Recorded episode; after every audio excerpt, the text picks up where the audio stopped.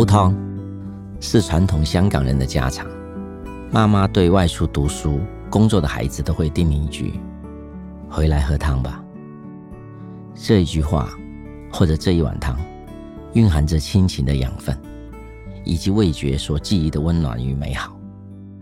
道地的粤菜，讲究食材用料新鲜，凭着多年累积的厨艺和技法，我希望可以传递一种。感动人的味道。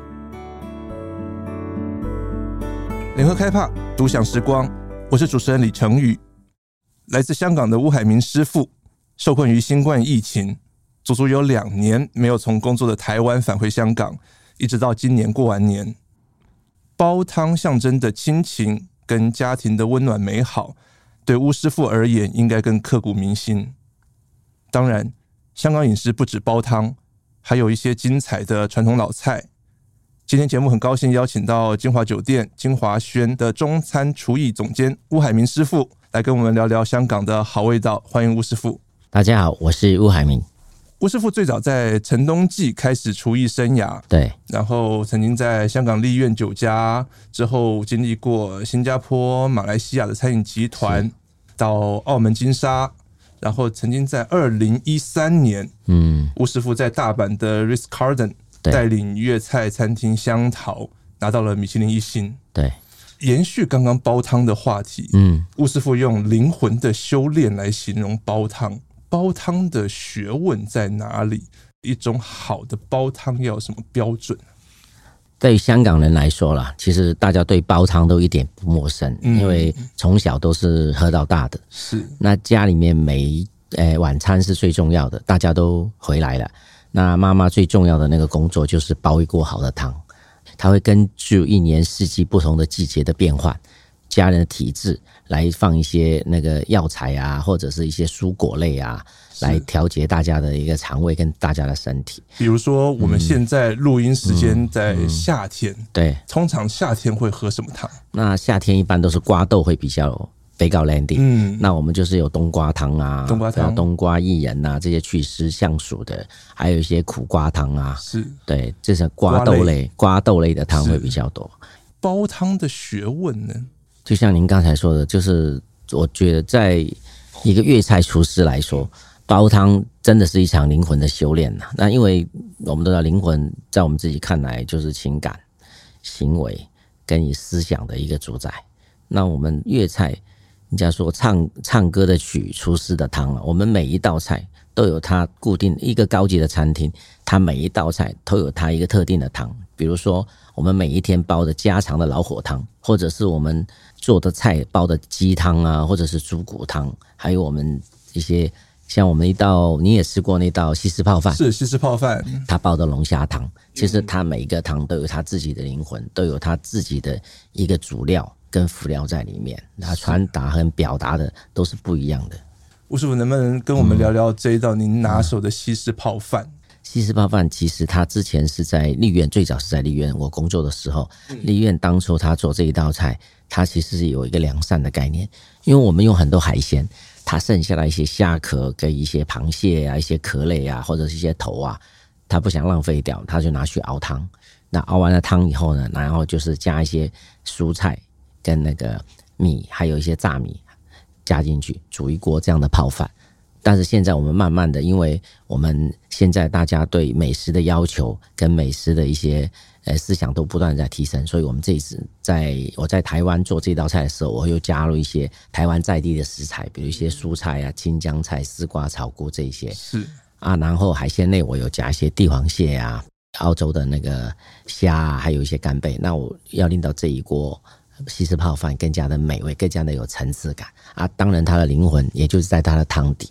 那这个汤底呢，我们就是用了很多白虾。呃，螃蟹还有呃龙虾一起去炒过的，把它炒香，然后再用大火去熬它。那那个炉呢，熬汤的那个炉呢，一定是要有那个有风的，有风，它，它对，它会把那个瓦斯给扯上来，嗯嗯，所以它的那个火力是非常的大的，它是跟家里的那些炉是不一样的。对，这个常常我们会讨论到，为什么我们在饭店、餐厅吃的菜就比较好吃？它的火力是非常的强的，因为你家里面就是自然的这样燃烧，它那个火不够啊，厨房的那个炮就是潮楼啊，是。潮楼，它那个风力会比较大，它也可以扯上来，所以把那个汤，如果你火不够力的那个汤熬的汤，时间熬得不够久的汤呢，那个汤放一下它会分离，哦，就像果汁一样，放一下它它可能就会分离，因为它扯得不够久，跟那个火力是不够的，它没有融合在一起啊。煲汤，我们香港人就说煲三炖四嘛，煲汤就三个小时就好了。不要再久下去了，煲太久，其实很多呃原物料它的营养啊各方面它都会流失。对对对，不是说煲三天三夜，其实没有那个在电影里面。炖汤是什么？煲汤呢，就是说像例汤啊、龙虾汤啊、龙鸡汤啊、嗯、这种看上去很浓郁的那种汤，是要大量的翻滚，令到它变成很浓郁的那种汤，就叫煲汤。用明火直接去滚它的。是胆汤呢，就是要放在蒸柜里面，隔水在那里。隔水蒸的，隔水蒸的，我们叫炖，叫炖汤，啊，炖汤，干嘛叫炖汤？那煲汤呢，就是很浓郁的。炖汤我们比较有名的有什么？那我们现在做的那个螺头汤啊，螺头汤炖鸡汤啊，是就是呃，枣黄螺头炖芦花鸡汤。对对对，这个就是炖汤。炖汤一般就要四个小时，因为炖汤的时间会比较长，它慢慢的隔水加热这样。那在喝起来的口感或口味上面，煲汤跟炖汤的差别是什么？这就是广东菜，就是粤菜。哎，我觉得香港人很厉害的地方，煲汤呢就是很浓郁的，它汤匙喝完以后反过来会有起溶的，就是汤匙上燃了一点点的小小的溶，就是它把食材已经滚开了，啊，就够火搞火，它就叫煲汤。那喝起来呢，它看上去很浓郁，但是呢，喝起来呢是非常的清爽。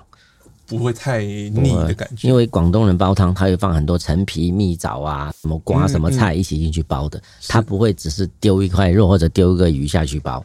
它看上去是非常非常的浓郁，但是喝起来的话呢，就是非常的清澈，很有清爽，应该是这样讲。喝起来的口感是非常的清爽，没有什么负担的。看似浓郁，但是口感是很清爽，是说煲汤的一个标准。对，不要喝起来很腻啊，就是要不就过了头，要不就食材的配搭没有做好。对，一碗喝个的老火汤喝下去是要心身心灵的舒畅，很高的境界。嗯、对对对，那炖汤炖汤呢？炖汤就所谓所谓炖呢，它就是没有去滚它，它就隔水加热，嗯、所以它的看上去呢就非常的清澈，清澈很清澈。那我们的要求是见底的，就是要见到碗底的。装在碗里面，我看下去要看要见底，要见底的。哦，清可见底，清可见底，没错。但是喝起来又很浓郁。就是一个口感很充足的那种感觉，对，就是你、嗯、你看上去很像很清澈，哇，这一碗汤好像清清的，没什么东西，但是你喝一口下去，它就非常的浓郁，很有层次感，它就是跟煲汤完全是两个不一样的，就是视觉跟味觉上的一个那样。煲汤跟炖汤，一个是煲汤就是要是看起来很浓郁，喝起来很清爽。清爽炖汤就是你清可见底，对，但是你喝起来的层次是很丰富的，对，非常非常的有层次感，跟很浓郁，非常的有厚度。啊、嗯，所以以后我们在如果再点一碗煲汤或炖汤的时候，我们就可以用这样的标准去欣赏，或者是去品评这个餐厅的功力，或者这个汤炖的好不好。尤其是炖汤，因为炖炖汤的功力要更加比煲汤，我觉得是更加难的。哦，真的吗？对对对，嗯、因为你不能多油嘛，又很清澈，嗯、清澈一定要清澈见底，又不能有多油，看起来一点杂质都不可以有的，不可以有那种漂浮物在里面的，这才是叫显得够高雅。这一碗炖汤，所以跟所谓我们常常在西餐看到的所谓法式澄清汤的概念，会不会有点雷同？对。大家其实都是在做这样东西，因为审美的角度可能大家都是一样的，是，但是可能大家的技法就有一些不同的地方。我们配搭的食材跟我们的构思啊，跟那个文化，大家都有一些不一样，对，完全我觉得是很大的一个差别。那其实讲煲汤。在香港人眼中，每个人香港人都觉得自己妈妈煲的汤其实是最好喝的，真的。妈妈的味道。对对对，因为从小喝到大嘛，因为妈妈是没有想想赚你钱的嘛，她她她真的是 用到食材。对对对，就是就是你香港人这些妈妈们，她厉害的点就是，她有很有钱，当然可以包很多的预算，可以选一些什么山珍海味、鲍鱼啊、花椒来煲汤。嗯、那家里就算。不是很宽裕的话，但是他就算一锅青菜，他都能给你想办法加点什么什么什么，给你煲一锅很好的汤出来的。可能是在台湾，我们吃喝到煲汤都是上饭店、上餐馆，我们比较少自己在家里煲汤。在香港，比如说乌妈妈最拿手的煲汤是什么？其实我，其实我妈，我跟你说，嗯、我妈煲的汤太多了，太厉害了，就是她很有她自己的那个创意跟想法。其实每一个太太，她都有她自己的 recipe。他都有他自己的那个煲汤的一个那个，就是每每一家他们都会，就像韩国的泡菜一样的，他们都每一家都有太太都会做他自己。那啊一碗骨灰级的煲汤啊，就像妈妈级的那种煲汤啊，它是那种能医百病，医百病。就是常年长生常年长生不老，哇，仙鹤喜仙鹤延年的这种。他就是妈妈，就是说你有什么病有什么不舒服，他就说你没有喝汤。很多明星啊，去拍电影，他都要带一壶汤啊，拿一个保温瓶装壶汤啊，去到哪里都要带着这一壶汤。煲汤某种程度就很像这样的一个饮食对人心的那种安定的作用。对啊，因为香港人老实说，香港人不管去到哪里，他们都会去煲汤给自己喝。就像我，嗯、我打电话回去跟家人聊天的时候，他们都说问我，哎，有没有喝汤啊？多点休假自己煲点汤喝一下，这样都会一定会说的，对啊。嗯嗯嗯。那回家如果休假呃回香港这样，那跟家人打电话说，哎，我明天可能坐飞机回来了，那怎么说？先煲好汤等你。他就问你喝什么汤，想喝什么汤，可以直接点菜就对对对，就问你想喝什么汤，都是这样的。他不问你想吃什么菜，想吃什么鸡什么鱼，他没有问的。香港人不会怎么的，杨梅汤啊，小杨梅汤啊，就问你想喝什么汤。香港人都是这样，所以汤这样东西对香港来说，真的是一个伴随着他从小成长的一个不可或缺的一个老菜谱吧，应该是。对，你从呃市井的那些市民啊，到很有钱的那一些巨贾啊，或者是镇上，他们都是走到哪里。他们都是煲汤，对，就像我在日本或者在外国工作的时候，因为在饭店工作，都会接触到一些香港来的一些客人啊，一些这种，那他们很多有一些政商界的，或者是他们都会请秘书打给我，就是说，哎，帮我们那个。什么先生煲一个煲个汤了？明天两天没有喝汤了，是吧？就觉得浑身不对劲。对对对，也该要帮他煲一个汤，这样什么青红萝卜也好，南北杏也好，就是要帮他煲个汤。就算是这么简单的汤也可以，家常就是、嗯、就是这种嘛，滋润不一定要求说里面要有这个花椒鱼翅什么的，啊、那个没有，那个、嗯、那个是一个最家常的煲汤。对对对，那个是宴客的菜嘛。嗯嗯，那煲汤来说，一般就是家常啊这种。对啊，是。是除了煲汤之外，另外一个我们印象中对于这个香港美食的一个很重要的一个元素，一个印象就是蚝油。嗯，前两年吴师傅你还自己在饭店里面练蚝油。对，练蚝油这件事应该不是每一位主厨都需要具备的厨艺，对不对？为什么你会练蚝油？这呃，其实我们现在也在练了，就是有一些菜色我们会用到自己做的蚝油，因为它的那个味道会比较纯净一些。它不会把那个食物的本质的味道给盖掉，或者是说我们自己手工这种少量自己在做的蚝油，跟可能坊间因为没办法为了要供应大量市场而生产的蚝油，主要的差异在哪里？呃，最主要的就是一个是合成的嘛，就像它就有一些技法吧，我们能说它用什么东西，就是因为我也不知道它的配方啦，它它只是用一些。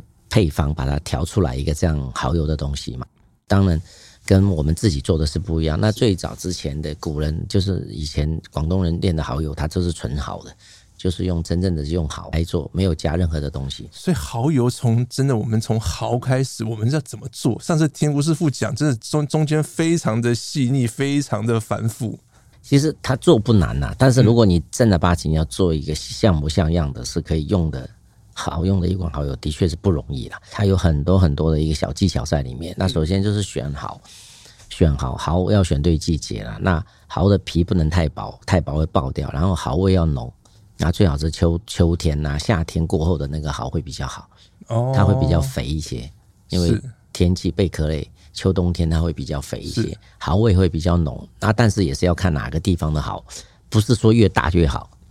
因为它有的大的话，它是蚝味不浓啊，蚝的味道不浓，所以你练出来就不够不够起胶，也不会香。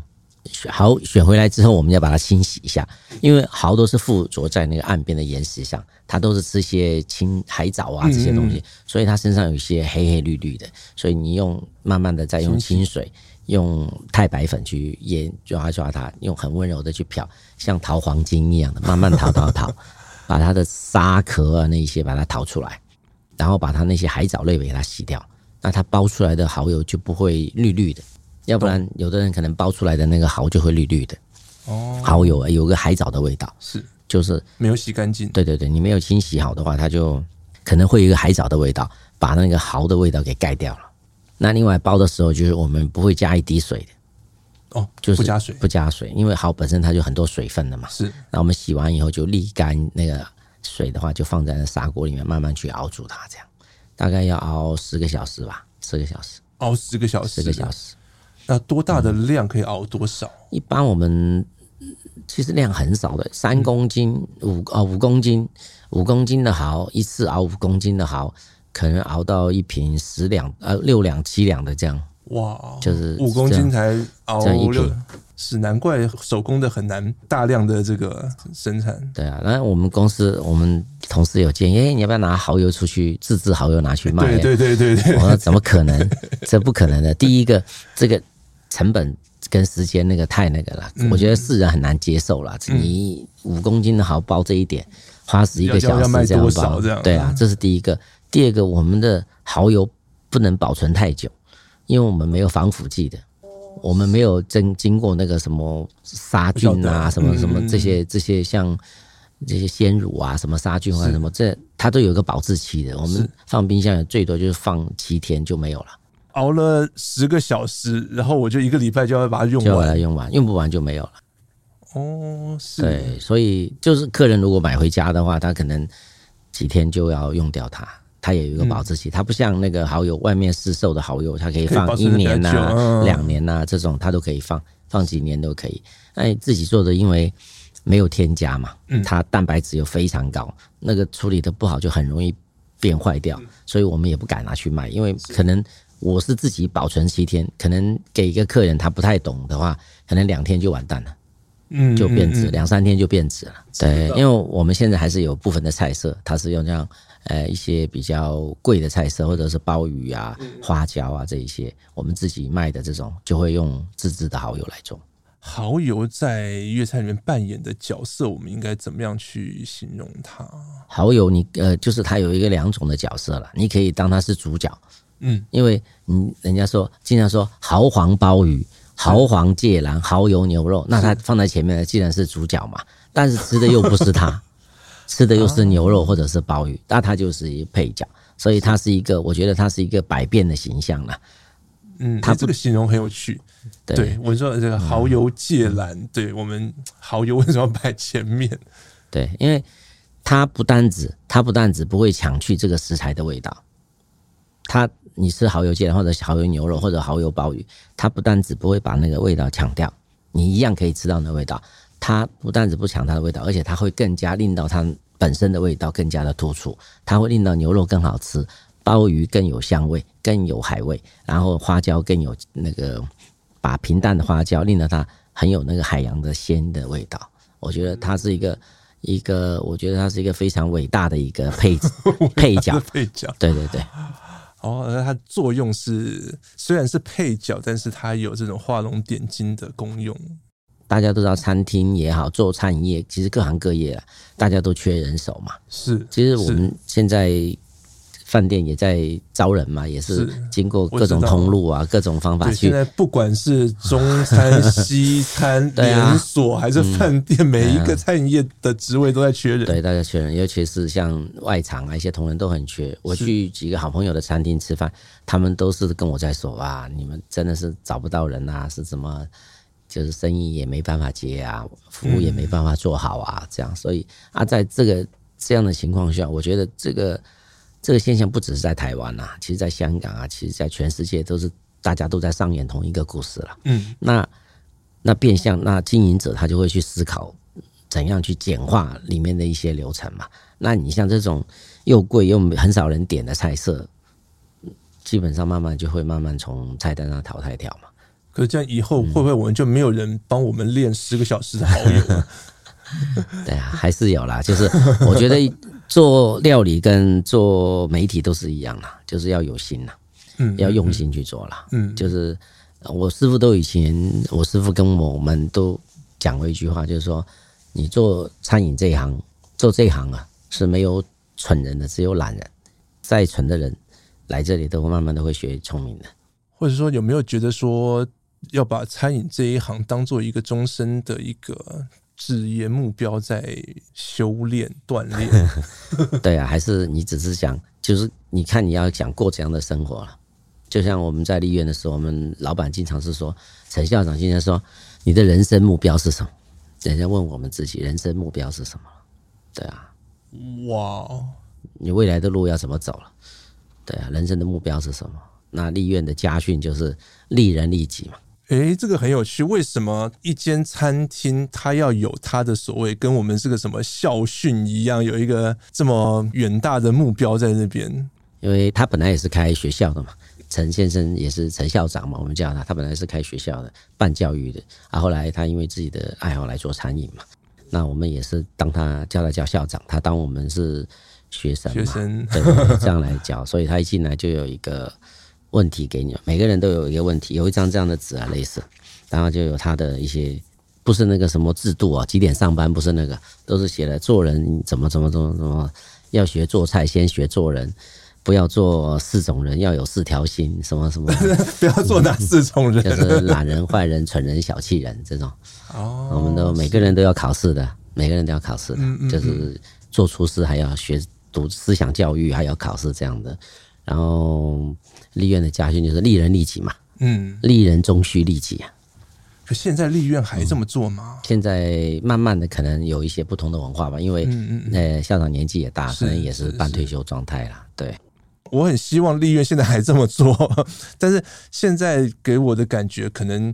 比较年轻的世代就会觉得说，哦，这个太八股，这个是那种老人家骨灰级的这样的一个想法。我们现在没有在讲这些。嗯。对，其实我我觉得思想跟那个是最重要的啦。我觉得思想是最重要的，思想它会令到你一个人去左右你的行为跟你的那个情感。我觉得这就像灵魂一样的，人跟事都会有的嘛。厨师跟食材，它也都有它的灵魂。一开始哈，我如果进到一间餐厅，然后餐厅的老板让我想这些事，可能我的后续的我在面对这份工作的时候，我的工作态度或工作想法可能就会不一样。因为大家都知道，餐饮业就是很辛苦、很累的一份工作。那大家在什么过节、庆生、过耶诞节、过年这些节庆的时候，大家都是跟家人、跟朋友在一起。那在餐饮业。这些节庆、这些节日，永远都是在厨房里面，在餐厅里面，工时相对之下也是很长很累。当现在外面有更多更轻松的工作，那对于选择来讲，我为什么为什么要投入餐饮业？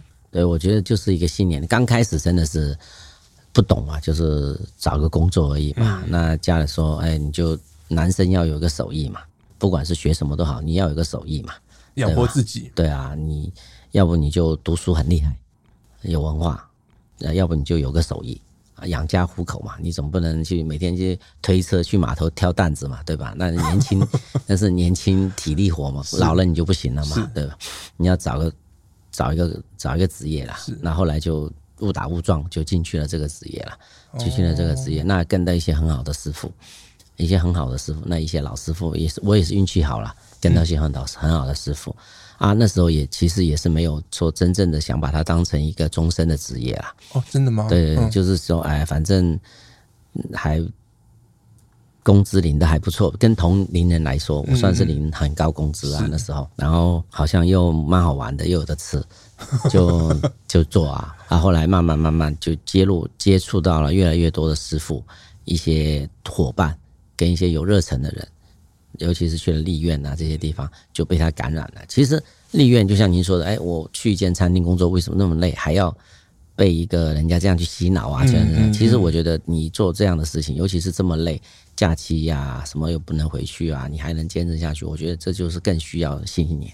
信念是，对，如果你没有信念，我觉得你不会走很远了这条路。如果你只是为了钱来工作，你很快就会累啊。所以餐饮这一行吸引巫师傅的点是什么？让你觉得说，就算很累，但是我还是对做菜就是很有兴趣，很吸引我。我觉得是累积啦，我不是在那一刻好像就被开了光，被佛祖开光一样的，我没有，我就是累积啦，就是慢慢慢慢就沼泽深陷，无法自拔，就好像是哦，这也是一种境界，对啊，就是慢慢慢慢的就是侵蚀了我，令到我这一生。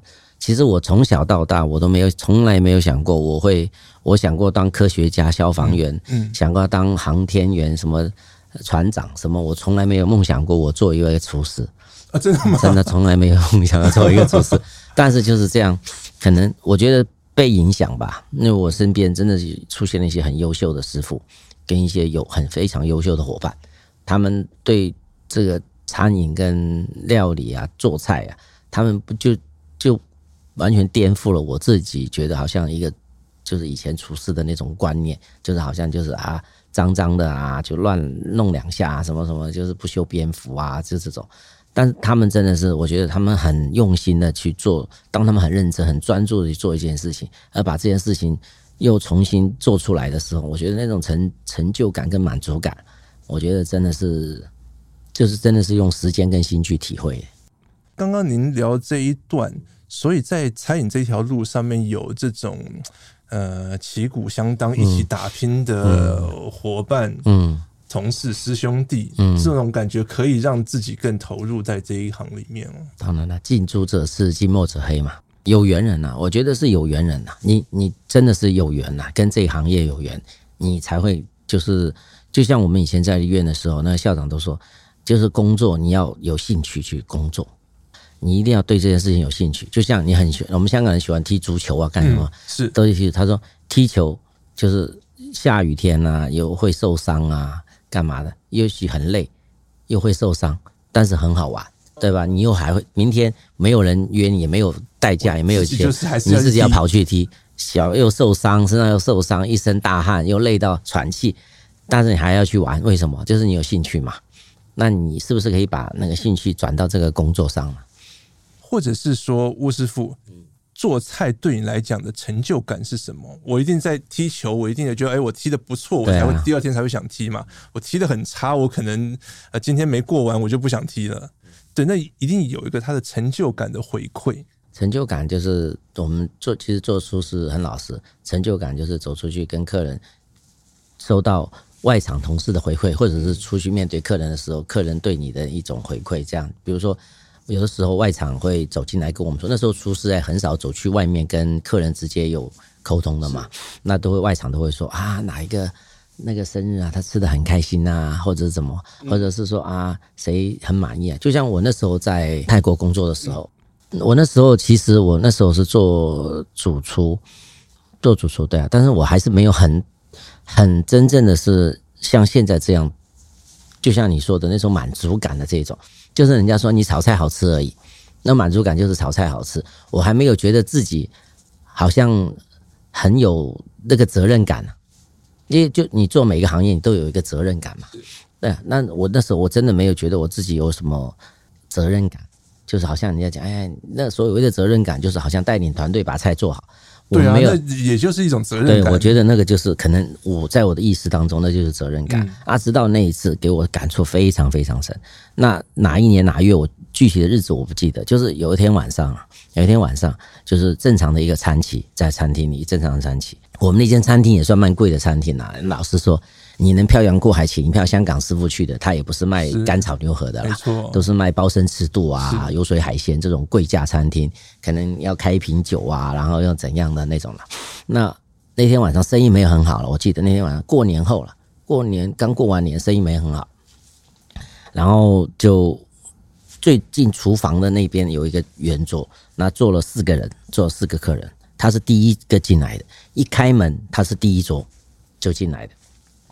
然后那时候我就就也很闲嘛，厨房也很闲嘛，我们就跟外场同事在聊一些酒啊、配菜的东西。我就在正好站在他对面的吧台，我就看到这一桌客人，他是一家人，应该是一家人带两个小孩，那两个小孩可能十来岁吧，十七八岁这样的，然后两夫妻中年，然后带两个一男一女两个两个小孩，是应该他的小孩，然后他家人他们的穿着呢都非常的，就是跟这个餐厅很格格不入。他不是来这种餐厅的人，你看得出来。其实我们做餐饮的，我们都是知道嘛，一看就是、嗯、就是老饕啊什么的。他他虽然穿个拖鞋短裤，但是他那种举止自然那种，你就知道他是老饕啊这种。那他不是，他会让你感觉到他是一个很拘束啊，非常拘束的。然后他穿的衣服都很很整齐，但是他那个衣服是不是这个餐厅人来会穿的那种？就是比较。脱节的一点的衣服，嗯嗯嗯，我不能讲它不贵，我不用这个形容了，它比较脱节一点，但是它穿的很干净，大家都很拘束，吃一家人没有任何的交流，就是很小心翼翼的在吃每一道菜，很奇怪的气氛。对对对，点的菜也是一些很就是很就是一般的菜，什么古老肉啊，炒什么就是几个烧腊这样的，没有点什么很贵的东西。你看得出来他们是很用心的去，每一口都吃的很小心，都很用心去吃的。后来那个晚上，我就对他很有印象，我就问那个外场的同仁嘛，我说：“哎，他们是什么？”啊，服务他的同仁好像就是说，听说他小孩要去出国去读读书去，去外国读书，有个小孩，所以一家人来这里吃一餐饭。我那时候就在想，他们可能一家人省吃俭用啦，因为我看他的样子好像是没有很富裕或者是那样，然后我就觉得他一家人可能省吃俭用。就是供一个小孩去读书嘛，对啊，去外国那的确是很大的花费嘛。可能来这种餐厅，我不能讲他一辈子没有来过了，但是我觉得他人人生应该到他那个时候为止，可能到他那时候可能一只手可能都能可以数完了。去这种高级的餐厅，他每一口都吃得非常非常小心，就是他跟那一些客人是完全是一个很大的对比。那个谈笑风生呐、啊，又、就是包身制度啊，就是那种他们大家都这种菜都吃惯了。对对对对哦，我觉得就是他他这种客人就是很认真很小心。我觉得这一顿饭对他来说，对我来说可能是就是很多道料理中的其其中一道，或者是很多客人其中一个。但是对他来说，可能是他人生中一个非常重要的记忆，或者是一个非常美好的一个回忆，一个非常特别的一个体验。那时候我就跟自己说，我觉得你真的是要很用心的去对待每一桌的客人，对待从你餐厅厨房里面出去的每一道菜，因为这一道菜可能对他来说就是一个永远的是一个非常美好的记忆。他一家人在一起的一个，可能儿子去外国读书啊，很多年了啊，然后怎么样？所以这个吴师傅，你把它形容为一个主厨、一个厨师的责任感，对于客人的责任，用心去对跟。我觉得就像我刚才说的，你做的可能只是这么多料理中的其中一道，但是对这个客人来说，很珍贵的一顿饭，是一个美好的回忆，或者是一个非常重要的日子。所以吴师傅，你的这种责任感，感觉起来这几年你也把责任感放在推广一些比较老传统的粤菜上面，为什么？就像回到我们刚刚刚刚聊到的，因为我觉得现在。现在就很多的餐厅，因为他人员也不够嘛，人手也不够，但是很多东西他真的是没办法，他真的是要去简化做，要不然那客人真的等他拍桌子啊，他还没有这个能力跟人力啊，我不能讲他能力了，我只能讲人力跟资源去让他去做这种东西，因为老菜的确是很费工的，这才是老菜迷人的地方嘛，对吧？如果他就这样捞两下丢出来给你吃，那个叫什么老菜？比如说那个玉簪田鸡腿，对。它是非公的菜，对，非常非公，而且损耗率非常大。它怎么做？其实要选那个田鸡，首先要选那个田鸡啦，这样呃，田鸡不能太大了，大概三四百克这样的田鸡，然后把它腿只用取它的腿腿大腿的部分，然后呢，把它中间那颗骨头去掉，是。把中间那个骨头去掉，然后用一条芥兰穿进去，去了皮的芥兰削完以后穿进去，就是玉簪的部分，对对对，碧绿的玉簪嘛，把它穿进去，然后再加。诶，一条金华火腿跟香菇加进去，田鸡肉我们都知道，田鸡肉它是比较嫩滑跟清甜的，是，但它香气不足，嗯，所以我们就要加点香菇，增加它香气。那它有不够咸度，它比较清淡的嘛，所以我们加一条金华火腿，令到它更加咸鲜。田鸡腿的嫩度，香菇的香气，金华火腿的咸鲜，还有芥兰的那个脆度。但是你要田鸡腿，你要去骨，你要去塞这些食材进去，对，它损耗率非常高。如果你没有处理好的话，它就会破掉，啊，破掉它就包不住嘛，包不住就散掉，那就不成菜了，不成形了嘛。哦，对，所以但是而且一个重要就是，因为田鸡跟螃蟹我们都知道，这都是要吃活的，对，它不能吃冻的，你没有见过冻的冷冻的田鸡，你没见过冷冻的那些，就是那个死掉的都不能吃了。所以就是养殖在那边。那有当有客人点菜的时候，我们才会去杀它，才会去再制作它啊。那个就真的是要第一，你要有能力嘛；第二，你是要要熟熟啊，手勺啊，就是你要熟手技工啊，就是那个很快的那个，你才能去快很准去把它弄完嘛。其实老菜有很多了，很多很多了，但是你要慢慢，我我选一些老菜要，首先我觉得要适合了，要适合，我不是为了做而做了。这个很有意思，这怎么说？就是因为你可能到了某一个时节，或者到了某一个时间，或者是碰到对的人，或者碰到对的食材，或者受到了某一件事情的启发，我才会去做这一件事情。那玉山田鸡腿是什么样的处法？玉山田鸡腿就是它本来就是一个广东的老菜嘛，它是一个湘菜。那我在换菜单，上一期换菜单的时候，我就在说，我在想，我可不可以想一道我比较印象深刻的就是自己的做一个菜，把它放到，因为菜里，当你菜里面有了感情跟故事，这一道菜就更加好吃。那玉山田鸡腿就是我以前在学徒的时候，我在杀田鸡，就是做那道菜，失败无数次，被师傅骂，就是就是那种。背后有一段血泪的故事啊！对对对，就是我自己的一个经历吧。我觉得我把它可以带入到这道菜里面去，而且可以感染我自己的徒弟、我自己的部门的同事，而且把这个传递给我的客人，就是。我觉得这也是一个对我来说也是个很有意义，也是很一个很有趣的事情。那变相这一道菜也变成了我的同事或者我徒弟的一个很好的回忆。现在就是变成徒弟在开始在杀田鸡，然后被师傅骂，以后他就可以跟他的徒弟讲。对，没错没错。我觉得这也就是一个传承吧。那以前我们香港就是很多都是要从洗菜杀鱼啊，是是做这些东西做起的嘛。那的确现在这些现在的餐厅很多都是送来的，就是鱼也杀好的，菜也。削好的，什么都处理好，嗯、处理好的，那你就会比较方便嘛，来了就可以做嘛，就减了很多人手跟空间跟资源。因为现在人难请的这样的一个对对对，所以状况。但是我们金华轩还是保持着一直以来的传统，就是一定要呃整颗拿来自己用的，全部都要活的，有活的就一定要活的。那菜呀、啊、什么都是要自己拿来重新来削啊，重新来，不需要别人帮我们做，因为那个。水分呐、啊，跟它的甜度都会流失了，这样。嗯，啊、是是，对，虽然是可能会麻烦了，就是因为有的同事会跟我说：“哎，你这样叫回来不就好了吗？这都做好的半成品叫回来，你加工一下就好了，都一样，都好吃啊。”我觉得你分不出来啊，什么？我说对啊，我说其实到了这种餐厅，高级餐厅，到我们这样的高级餐厅，粤菜餐厅的话呢，其实就像那个一百米赛跑一样的。大家去到那个起跑线，大家其实 level 都差不多的。你跟旁边那些餐厅，其实大家都差不多。你不会赢他很多的，就赢就是赢那一点点。就高手过招就在那样，就那一细节。对，我都经常就是我自己勉励自己，也勉励我的徒弟跟同仁呐。我说，其实有句话就莫以善小而不为，莫以恶小而为之了。就是你的经历、人生跟你的成就都是累积回来的。我们说这个玉山田鸡腿，它是一个很繁复的这样的一个酿菜也好，这样子把东西这个传到这个食材里面。古代的那种官宦人家，他们也是这样吃东西，也是哦豪奢之外，有钱买得到就算了。那你还有那种有钱也买不到的那种讲究细节，跟玉山田鸡腿有一道很像的，叫鸡丝酿银芽。嗯。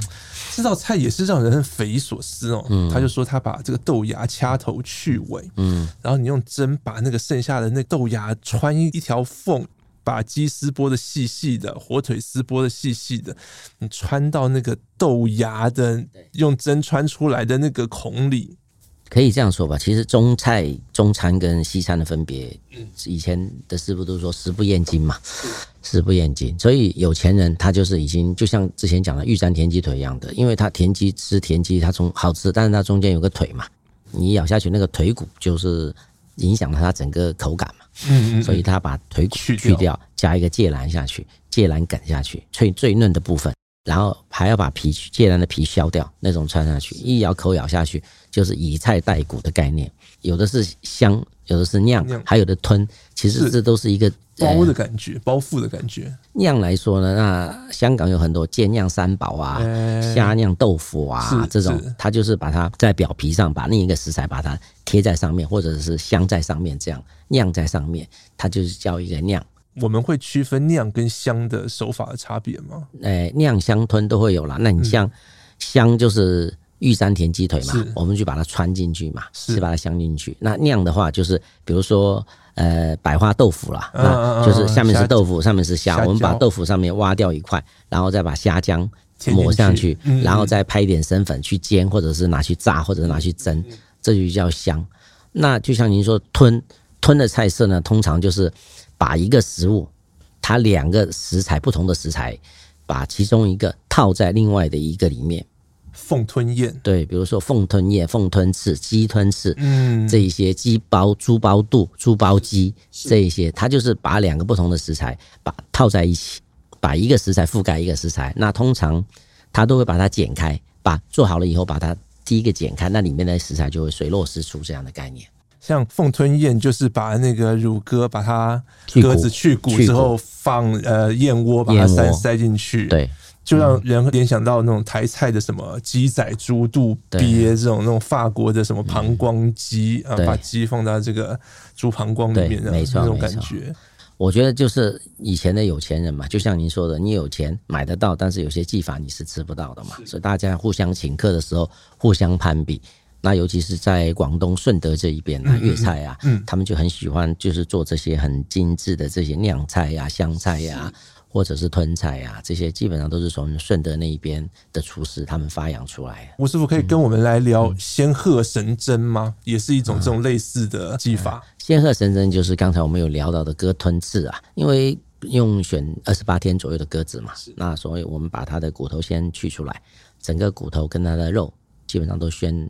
取出来，骨架先拿出来，然后呢，尽量不要弄破那个皮啦，割皮破了就不完整了。所以这一路菜的，嗯、我觉得这样听下来最难的地方就是你怎么样不破坏它，对不对？对，因为鸽子皮也比较薄，嗯，它比较容易破坏。那把它取出来以后，然后把那个鱼刺。那现在的确是很少人吃鱼翅了，那你可以选一些素翅，啊、那有一些素的翅、啊、也可以做到这样的效果。仿翅、嗯，日本他们做仿翅也做得很不错了，只是它有其形无其味这样而已了。嗯嗯嗯，那我们就用一些鸡高汤啊，加一些火腿啊，去复味给它，但它不能久煮嘛，那个仿翅它不能久煮嘛，久煮也会变形这样。去复位了以后，然后把它再塞回去。其实这也是一个我觉得现代人来说，就是追寻老菜又不会。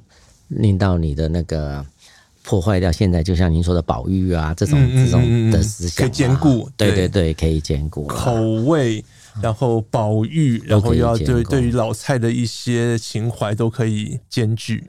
仙鹤神针本来是那个卧龙生的武侠小说的名字，但是这这个形就很像哦，嗯、这个哦，仙鹤就是那只乳鸽，然后里面的不管是素翅还是什么这种针的形状。对，它有很多这种，你像吞燕窝也可以啊，吞这些其实，对啊，它有很多的不同的食材，就像您说的，呃，肚包鸡啊，这种都是对。做这种菜就真的是要耐心呐，我觉得是要耐心呐。你先不要讲技法，你有多高超，你或者你有多厉害，但是很多人他会做他不做，但是有一些人他虽然他不会做，但是他很。很很有这种精神去挖掘、去学习、去发掘这种东西，我觉得后者更值得我敬佩啦。除了刚刚我们讲到的哦，玉山田鸡腿、呃，仙鹤神针这些吞菜，我还看过。巫师傅在鹿鹅啊，鹿鹅忙碌的鹿啊忙碌陆鹅，哎，对，可以，用广东话说起来比较有那个味道。对，这也是，我就看到吴师傅在那个锅子前面，就是抓着一只鹅在那边转来转去，转来转去。对，这道菜的来源是什么？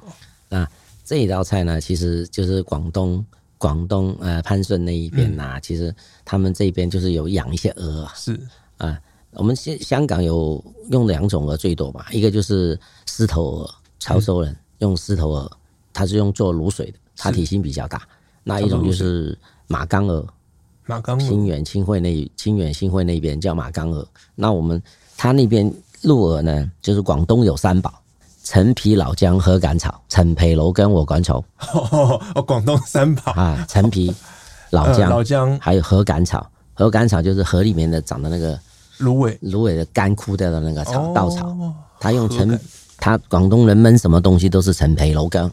嗯，焖以前老一辈的人吃狗肉啊，什么羊肉啊，什么肉啊，陈皮、老姜一定是胆，它叫胆呐，胆类。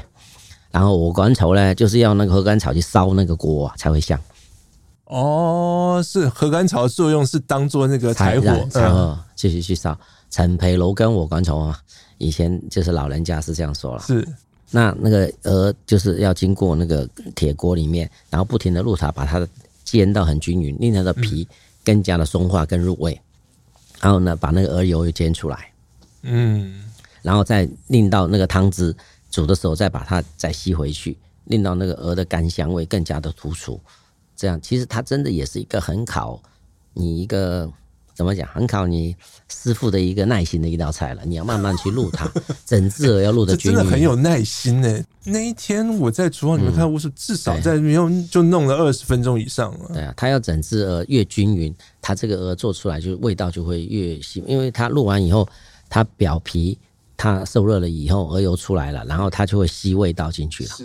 如果你卤的不均匀，它这个鹅的可能它身体的部位不会是每一个的味道都那么均匀。这样，其实，在录的时候，其实你也有你的乐趣啊，有很多 录的乐趣是什么？啊对啊，人家说华尔兹啊，与鹅共舞。与人家华尔兹，我是牵着美女，不是你就牵着一只鹅。与鹅共舞。对，要从做菜中找到乐趣。当然了，就像我刚刚讲的踢球一样的嘛，虽然很辛苦，也许会受伤，但是很好玩。刚刚我们讲的这些老菜都很，真的很费工费时间呢。对，所以我现在我觉得我很庆幸的就是，我现在我自己的呃团队，他们都很稳定，就是跟我在一起有一段时间了，然后他们。而且我团队的，我公司给我的资源很好，就是我的人力配置啊，跟那个器具啊，各方面的资源都非常好，就是让我可以没有后顾之忧去做这些菜色。吴师傅，你在复兴这些老菜的时候，你有你的一套的步骤节奏，让大家愿意去亲近，或者是愿意去熟悉这些做法，而不觉得它是一个困难的事情。员工，我觉得员工也需要有一个目标，给一个成功感。嗯，给一个满足感嘛。当他这件事情他觉得很难的、不可能，但是你教会了他，他首先他学到了东西。第二，那客人或者是呃得到了主厨的夸奖的话，他自己也有满足感嘛。同事也会觉得你很厉害啊，你好棒哦，哎，你学会了哎啊，你很厉害，就是大成就感就来了。对，他就会觉得他有一个成就感。我觉得，嗯，做厨师跟打工一样，不管做什么工作，就像我刚才说，我自己觉得要有一个信念嘛，还要有一个理想。是你做人一定要有梦想，如果没有梦想的话，就周星驰说跟咸鱼是没有分别的，一定要有梦想，有梦最美。没有梦想，你跟咸鱼有什么差别？对呀、啊，做老菜，其实人家都很多人说，哎呀，吴师傅，你你你还要做很多手工菜啊，做很多这种。就是外面比较少见的一些菜色啊，什么？其实我做的菜色我也很久没有做，我自己也重新拿起来，我也自己也尝试了很多次。嗯，真的，我当端到陈宇，就像您去金华轩用餐吃那道菜，我端到你面前，可能我半年前我已经在做这件事情了，我已经在铺陈啊，还是在选料啊，要去试啊，找厂商，对的厂商，对的货源。如果夏天的跟秋天的那个。田鸡有肥处，又什么样处理呀、啊？然后那个香菇大小厚薄又什么处理呀、啊？那金华火腿大陆的进不来，又用哪里的金华火腿啊？就是很多东西测试，用台湾的会不会太咸呐、啊？用西班牙的会不会又是只有那个味道？就是很多你要去测试、去尝试、去衡量、去评估，然后再到最后端到您桌上来。我觉得不是很轻率了。做任何事情，你不要把这个东施效颦。把人家本来是很好的东西，然后展现到人家面前，然后自己夸夸其谈，这是什么什么什么几百年传承什么？其实大家都没见过，就听你在掰。其实我觉得是要有一个责任感呐，就是你做这个老菜，你真的是要正儿八经的要去从食材啊、去技法各方面都要去做多一些尝试啊，然后找很多的人来试帮你试啊，然后包括打电话回香港啊，有的时候去。哪里有这道菜，你就会去问哪自己，包括我自己，就算做过，因为放下一段时间了，嗯，而且食材台湾跟香港也不一样，所以你要去做一些改良，这样。所以我们怎么克服这种两地食材的差异性？就是不是可能你的对这道菜的记忆用的是香港那边的食材，哎、啊啊，我现在到台湾了，嗯、对我可能没有办法用到一样的食材，就是不断的摸索跟尝试。你会调整对于这道菜的口味或者口感的想象吗？所有的调整跟那个想象，都是为了追求到尽量的百分之一百的接近那一道老菜。嗯，所以吴师傅，你不会为了在地市场的口味而动摇你对传统菜的一些坚持？我觉得我会用在地好的食材，嗯，来做这一道菜。但味道要接近传统。呃，我味道的话，我尽量是我自己啦。我的目标是百分之一百，希望是可以复刻到百分之一百。我觉得这才有意义嘛。大家来吃这道菜才有意义。就像做老菜，人家都说：“哎呀，你做老菜，其实做老菜，你说是好还是不好呢？”哦，我真的是很多新餐厅在做一些新菜也很好啊。我觉得它很有创意，很就是在这个时代的前端，我觉得非常优秀啊。他很有他的想法。我自己也有的时候也会去想一些这种新菜来做自创的一些这样的料理，但是老菜它毕竟它有它迷人的地方。那我们作为这个时代的厨师，我觉得往前走的同时也需要往后看，就是两者就要兼顾了。你这整个的菜单跟你的团队跟你的厨师的生涯会更加的立体，跟更更加的有层次。就像我老说的，香港的煲汤跟炖汤一样的，你看上去好像很清澈，但是吃起来非常的浓郁跟有层次。但很多这种不管是老菜还是说味道跟回忆有关哦。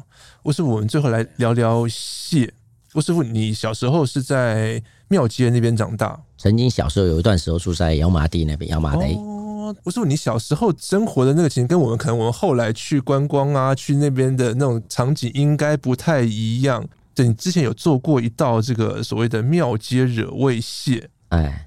香辣蟹，对，嗯，香辣蟹，对，那个是你小时候的味道吗？不能说很小吧，那时候大概就刚出来工作了，刚刚出来工作的时候啊，那时候就是大家都会就是做大排档嘛，嗯，啊，庙街那边就是比较经济一些啦，他的就是大排档，大家喝喝啤酒，下了班，跟台湾的热炒店，对对对对对对对，就是大声喧哗，冰冻的大口啤酒，就是这样的快意人生这种嘛。那我觉得那个就是我那时候刚出来社会工作的时候的那一个时候的一个缩影吧。嗯嗯嗯，就是基本上就是朋友啊，一些大家一些好兄弟在一起工作的那些啊，大家就会经常去这样。那那那一道菜就代表了我那个时段的那个，就像我刚刚说的快意人生，大口喝酒这种大块吃蟹的那种那种年少意气风发，对对对对，初生之犊不怕虎这种，对啊，那个那一道菜，因为那时候在。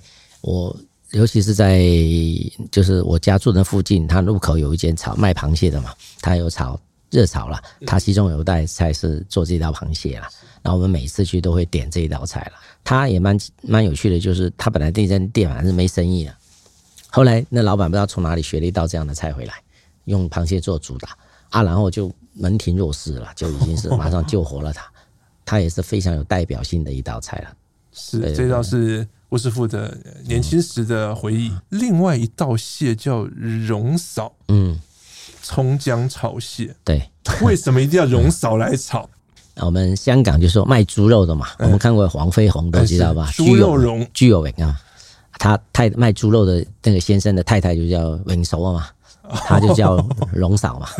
卖鱼的就叫卖鱼生啊，卖鱼神啊。他太太就叫圣嫂嘛，就是就对。如果你是叫阿胜，在香港，如果你的名字，对对对，你名字最后一个叫阿胜的，我们都叫他马鱼楼。哦，原来是有这个典故啊。如果是叫阿荣的，就是叫他居友伟。原来如此，对对对，就是一个绰号，一个昵称。对对对对对，一个昵称，朋友之间的一个昵称呐。那啊，龙嫂顾名思义就是猪肉卖饭猪肉先生的那个。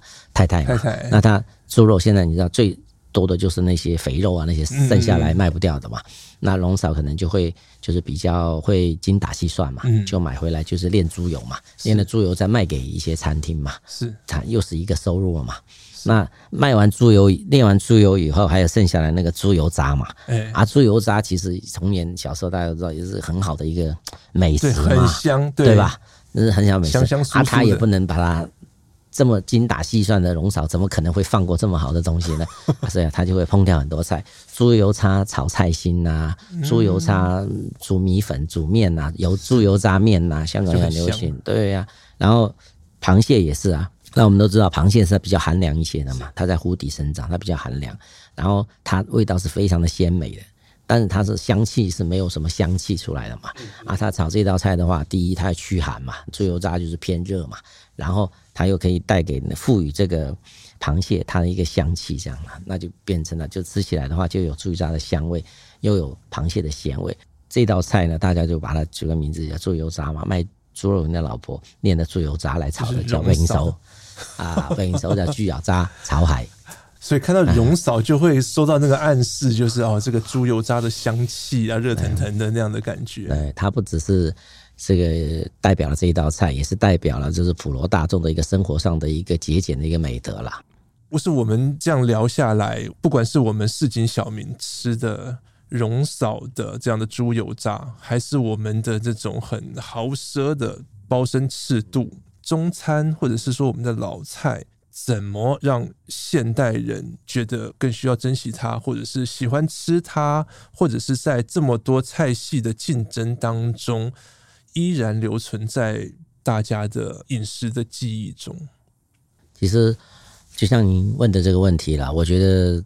我自己也考虑过了，其实其实餐饮业并不存在，我觉得这个其实竞争也许有的是好的竞争嘛，嗯嗯嗯，对吧？是你当你是一个好的，就不怕货比货嘛。就是我觉得，哎，各有所长了，不应该讲谁会比较优秀，日本菜比较优秀，还是粤菜比较优秀，四川菜比较优秀，还是广东菜比较优秀？我觉得不是这样，我觉得各有捧场客了，大家都有自己的一个选择。那我自己作为一个粤菜的厨师。